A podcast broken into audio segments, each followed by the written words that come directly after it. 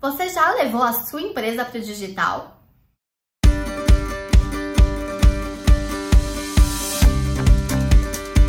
Olá, seja muito bem-vinda. Eu sou a Stephanie e hoje eu vou falar um pouquinho com você algumas dicas sobre transformação digital e como você pode estar cada vez mais aqui na internet. Que a pandemia trouxe muitos desafios, a gente sabe. Mas 92% das empresas aqui no Brasil são formadas por micro e pequenas empresas, de acordo aí com pesquisas do Sebrae. Um estudo tá, que foi realizado com o Sebrae junto à FGV, que foi chamado de o impacto da pandemia do coronavírus dentro dos pequenos negócios, ele verificou que de 6 em cada 10 empresas teve uma diminuição de 30% no seu faturamento em 2020, e levando em consideração tá, o ano de 2019. Então, 30% né, é uma taxa muito grande quando a gente pensa ali em faturamento, mas né, decorrente ali de tudo que a gente passou na pandemia, é, é um número alto, mas né, é até um número que eu vejo como otimista, porque a gente viu aí muitas empresas fechando, a gente viu aí né, um cenário muito caótico, ainda estamos passando por ele, mas quando a gente pensa ali em 30%, eu tenho certeza ali que muitas empresas também conseguiram superar. E o mais importante de tudo isso, muitas conseguiram se reinventar. E falando em reinvenção, não tem como a gente não falar sobre as redes sociais, né? O aumento que a gente teve no, na utilização de redes sociais agora em 2020 foi de 59%.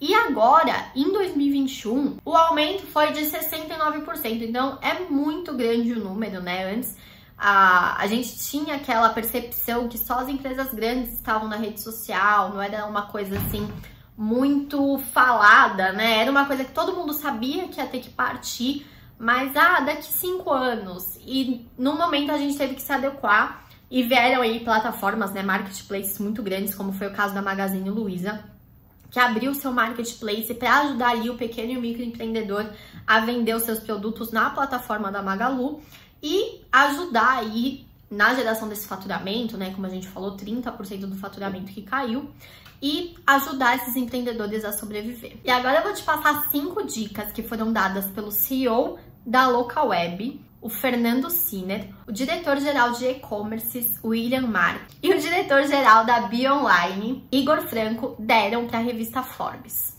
A primeira dica que eles dão é a transformação digital dentro da digitalização do seu negócio. Eles falam que isso pode ser encarado como uma vantagem competitiva dentro dos negócios. Então, para eles, né, quem já digitalizou a empresa, quem está diminuindo o papel, vai colher muitos bons frutos lá no futuro. Isso pode ser até a longo prazo, mas isso faz com que aumente muito a sua competitividade, tá? Empresarial e além de agilizar N processos, né? Quem sabe eu trabalho com software de digitalização e a gente percebe ali um aumento de mais de 60% na produtividade, porque você não tem que parar, ir lá, abrir arquivo, procurar papel, procurar documento, não. Você tem ali no software, tanto no celular quanto né, no computador, e isso auxilia ali a procura e a agilidade da sua empresa.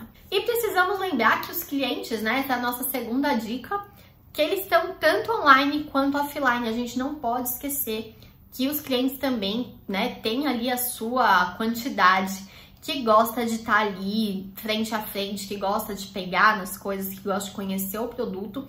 Então a gente não pode migrar totalmente para o digital, tá? A gente tem que estar tá nos dois, tá? A gente tem que estar tá 100% em cada um, atendendo o seu cliente na sua vertente. O terceiro ponto é um ponto que eu bato muito, tanto aqui no YouTube quanto lá no meu Insta, é que a gente precisa estar, né, em volta da tecnologia. Então, usar e abusar de sistemas de gestão onde a gente vai ter um melhor controle da nossa empresa, ter ali o controle dos nossos clientes, quem são os nossos clientes, quanto que a gente fatura, o quanto que a gente paga de impostos, de fornecedor e tudo mais.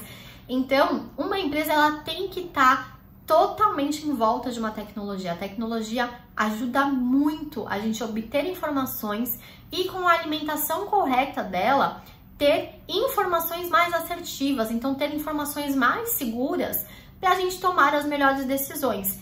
É uma coisa que eu sempre falo, eu sempre bato o pé, que o estoque é um dos principais ativos de uma empresa, né? Os produtos que você tem.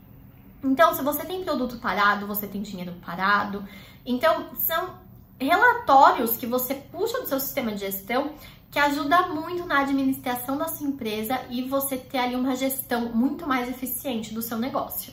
A quarta dica, tá, que eles colocam lá na Forbes é que o e-commerce ajuda muito no giro do seu estoque. Então, né, no offline, né, nas lojas físicas e tudo mais, a gente tem um limite ali de exposição dos nossos produtos, né? A gente não tem como colocar numa vitrine tudo que a gente vende dentro de uma loja.